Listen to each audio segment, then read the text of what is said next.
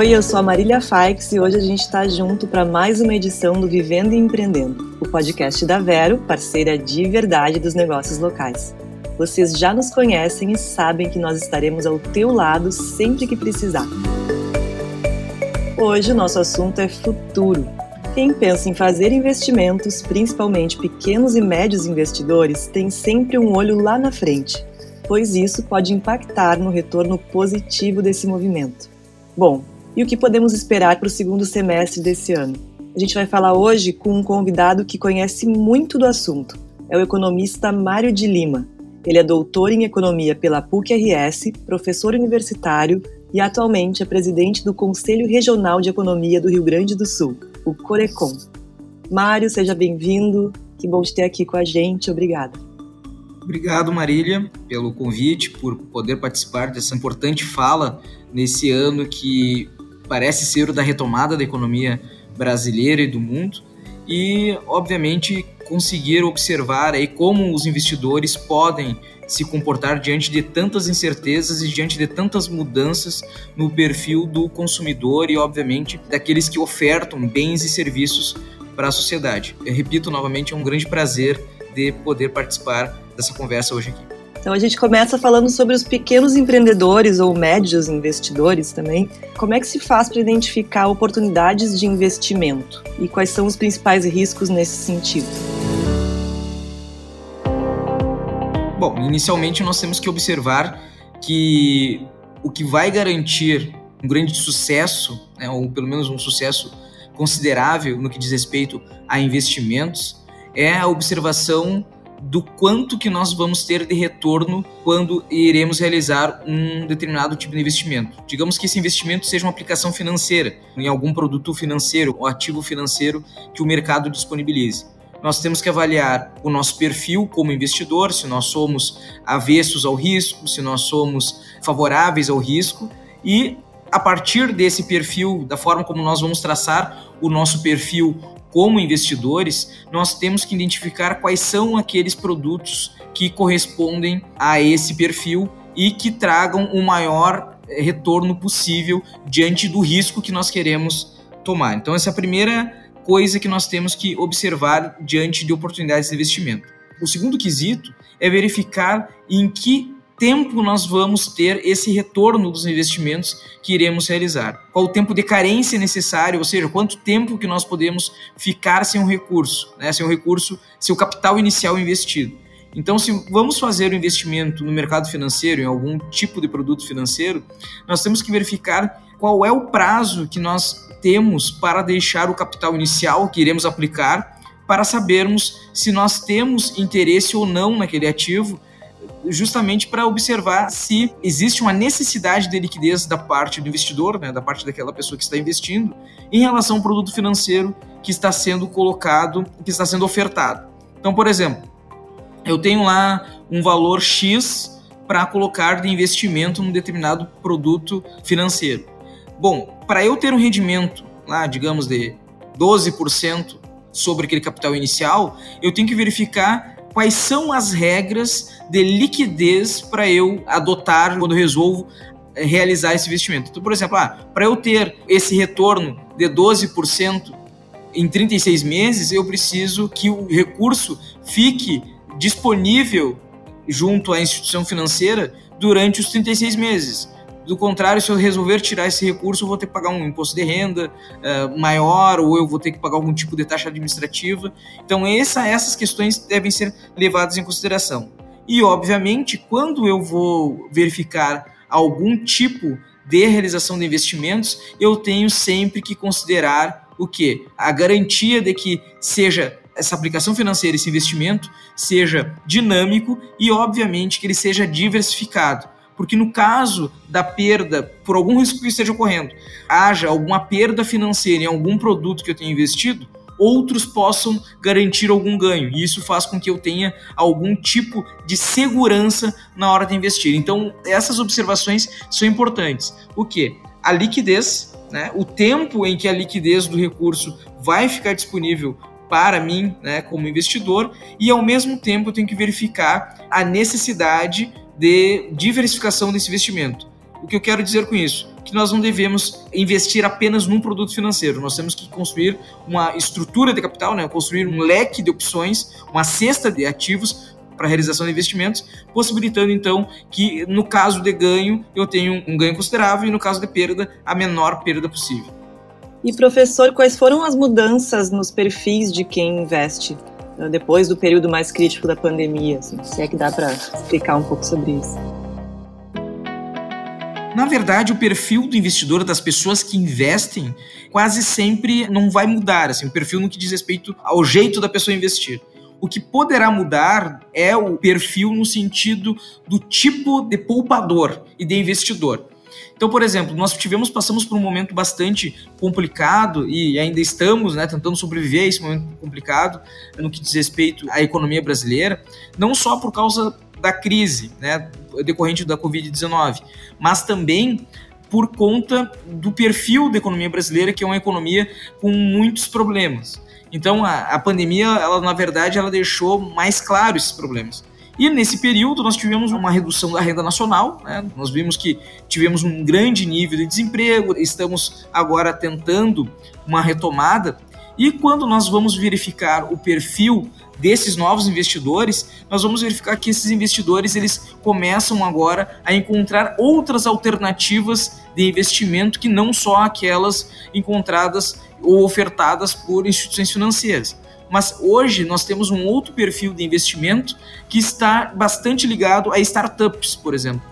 Então hoje nós temos uh, muitas pessoas que começam a sair daqueles produtos financeiros tradicionais justamente porque os retornos desses produtos financeiros tradicionais eles não estão sendo bastante, digamos assim, atraentes. Né? Então uma das alternativas que os investidores mais arrojados estão encontrando é justamente no apoio e no incentivo de startups. Então, anteriormente, o investimento em startups, por exemplo, eram objetos de grandes fundos, de grandes investidores. Hoje não, hoje nós já vemos alguns investidores de médio porte, pequeno porte, tendo maior interesse no investimento em startups. É claro, é um investimento que ele tem um determinado nível de risco, então vai depender do perfil desse investidor no que diz respeito à tomada de decisão a partir do risco, né? Então, ah, mas obviamente esse é um novo mercado que se abre, né? Nós tivemos agora no Rio Grande do Sul Salt Summit, isso incentivou não só de forma local, regional no estado, mas nós vimos que tivemos uma participação internacional e nacional muito significativos, justamente com muitos investidores procurando encontrar alternativas de investimento nesse mercado. Então, além daqueles produtos financeiros em nível nacional e internacional, nós temos agora os investidores de médio e pequeno porte, assim como já estavam estabelecidos os de grande porte, em outras alternativas de investimento. E aí surge esse novo mercado, que é o mercado de investimentos em uh, recursos produtivos a partir das startups. E agora falando também da guerra da Ucrânia, né, que teve um impacto imediato no mundo inteiro e ainda tem, né, atingiu diversos setores. Como é que isso mexeu no risco dos investimentos? É, todo investidor tem o seguinte perfil: ele parte do pressuposto da expectativa positiva do futuro. Né? Então, seja ele um investidor avesso ao risco, seja ele investidor que aposta no risco para ter um maior retorno, a guerra da Ucrânia ela tem movimentado, digamos assim, aspectos bastante consideráveis, especialmente no mercado internacional e aqueles ativos que estejam ligados no mercado internacional. Então, por exemplo, nós tivemos aí muitas ameaças na economia no que diz respeito à guerra da Ucrânia por meio de incertezas. Né? Então, a incerteza é o que acaba reduzindo a capacidade de investimento ou a possibilidade, né, o incentivo do investidor realizar investimentos que possam garantir melhoria não só para ele, né, para a pessoa física, ou para o fundo, ou para os investidores em si, mas também para a economia. Né? O investidor ele tem um papel crucial no desenvolvimento econômico e no crescimento econômico de qualquer sociedade. Bom, qual é o impacto direto que a guerra da Ucrânia tem no comportamento dos investimentos, especialmente então daqueles que fazem investimentos dos investidores? A guerra da Ucrânia traz incertezas. E as incertezas são avessas, né? As incertezas são elementos que reduzem a propensão de investir né? Porque o investidor ele tem uma, uma preocupação muito grande no retorno dos seus investimentos. E os retornos dos investimentos estão ligados a expectativas positivas do futuro. Então, obviamente, com a guerra, não só a guerra da Ucrânia, mas qualquer guerra, vai trazer incertezas. E incerteza, eh, obviamente, garante uma preocupação muito grande para os investidores. Né? Então, mais, de forma mais específica, no caso da guerra da Ucrânia, que é uma guerra entre a Ucrânia e a Rússia, nós vamos verificar a Rússia, por exemplo, que é uma grande fornecedora para o mundo inteiro de fertilizantes e outros insumos agrícolas. E como a economia brasileira tem como a agricultura um dos seus principais setores da matriz de crescimento econômico, e da economia brasileira como um todo, especialmente no que diz respeito a não só à agricultura, mas também aos commodities, então isso vai implicar também a outros commodities. Isso traz uma certa incerteza para toda a economia, porque como a economia brasileira ela depende muito da agricultura, isso traz uh, vai impactar diretamente em elementos fundamentais na constituição do crescimento econômico, como o PIB, como a estabilização monetária, que é medida pela variação da inflação, né? Então isso vai acabar ocasionando então diversas incertezas para os investidores. Então a guerra da Ucrânia ela traz impactos indiretos no que diz respeito a aspectos macroeconômicos e esses aspectos macroeconômicos trazem incertezas de forma direta para os investidores, especialmente no que diz respeito ao retorno dos seus investimentos. Então essas incertezas, especialmente quando impactam o câmbio, que é justamente o que uma guerra vai acabar ocasionando né, e impactando, obviamente, no mercado internacional, traz diversas incertezas para o investidor. Então, por exemplo, a guerra da Ucrânia, como eu trouxe para vocês aqui, ela, ela vai impactar na cadeia de suprimentos, especialmente agrícolas, né, no mundo inteiro. Isso vai impactar diretamente os países como o Brasil, que dependem basicamente da sua economia, o que alavanca a sua economia é a agricultura.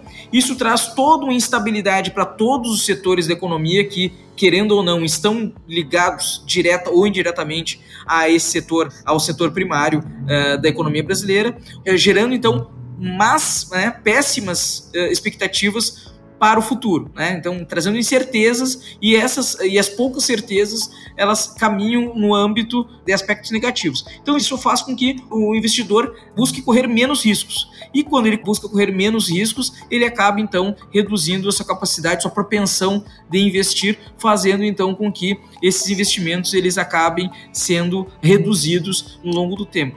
Então, os investimentos, especialmente aqueles produtivos, ah, como eu trouxe aqui o exemplo das startups, a expectativa do futuro para o mercado, para o comércio e para outras uh, negociações acabam sendo então reduzidas mediante a incerteza. Então a guerra da Ucrânia ela traz justamente isso. Muitas incertezas e isso acaba então trazendo elementos negativos para o comportamento daqueles que acabam investindo. E a gente tem mais um elemento vindo aí, né, que são as eleições, que já é algo que mexe bastante, né, com todos os setores do mercado. E com esse cenário incerto também de muita polarização, enfim, as eleições são necessárias, né? Um país democrático, que bom. Mas como é que isso impacta também nos investimentos? Que recomendações tu daria para os investidores?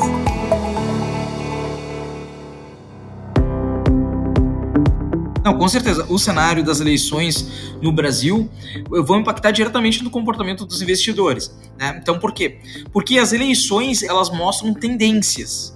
Né? Então, eh, dependendo dos principais candidatos, né, do comportamento, daquilo que está nos seus planos de governo, nas suas uh, explanações, né, em suas aparições públicas, nos documentos oficiais das suas pré-campanhas e até mesmo das suas campanhas, vai indicar qual vai ser o comportamento da, uh, do o que se espera da economia para os próximos anos. Então, obviamente que o cenário, o cenário das eleições, eles vão impactar muito no que diz respeito ao comportamento do consumidor. Então, se existe a possibilidade de um determinado candidato A, B ou C que é, tenha um comportamento que possibilite uma consolidação da economia, ou que vá contra essa consolidação, ou que tenha um comportamento que não traz nenhuma segurança, ou que não fique demonstrado é, qual é o seu comportamento em relação a determinadas orientações na economia, isso traz incertezas para os investidores. E aí, então, não existe investimento ou os investimentos acabam sendo aqueles de menores riscos. Né? Mas, ao mesmo tempo, os investimentos que ocorrem com menor risco, eles acabam afugentando demais investidores. Né? Então, obviamente que o cenário das eleições ele vai impactar diretamente no comportamento dos investidores, e aí a minha orientação para esses investidores é verifiquem quais são os programas de governo de todos os candidatos, ou pelo menos daqueles candidatos que têm mais condições de vencer as eleições, tanto no âmbito regional, né, então as, as eleições para o governo do estado, para as assembleias legislativas, quanto também em nível federal. E aí eu considero as candidaturas para a presidência da República, para o Senado Federal e para a Câmara Federal, né, observar como, esses, como os candidatos para o executivo, como os candidatos para o legislativo, em especial a Câmara dos Deputados, estão se comportando e o que, que eles estão propondo no que diz respeito às políticas de regulação, às políticas uh, no que diz respeito à intervenção do Estado na economia. Isso sim vai nos orientar, a, obviamente, a, a aspectos tributários.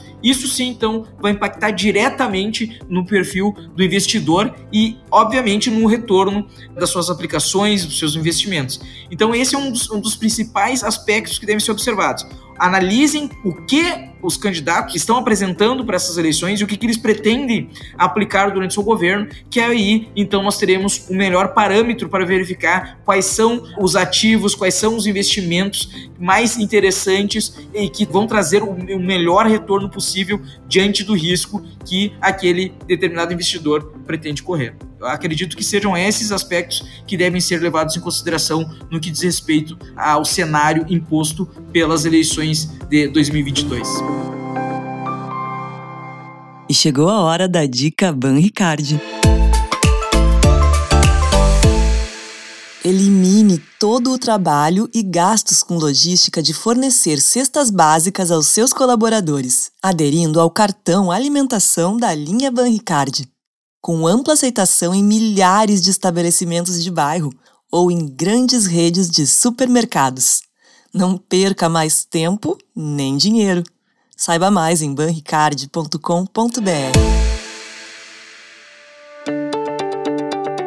Obrigada, professor Mário de Lima. Muito bom conversar contigo.